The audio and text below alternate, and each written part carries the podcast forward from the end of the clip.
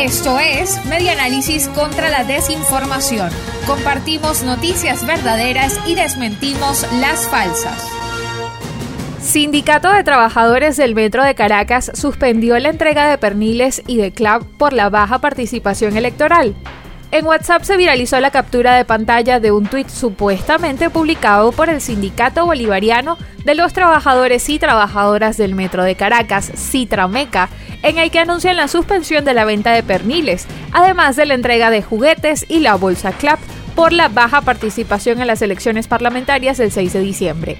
El mensaje que no aparece en la cuenta oficial de Citra Meca viene acompañado de la etiqueta No vota, no come, el cual hace alusión a las declaraciones de Diosdado Cabello durante un acto en el estado Bolívar. El sindicato desmintió el rumor en su cuenta oficial de Twitter Citrameca Oficial el pasado domingo y aseguró que se trata de un atentado contra la clase obrera.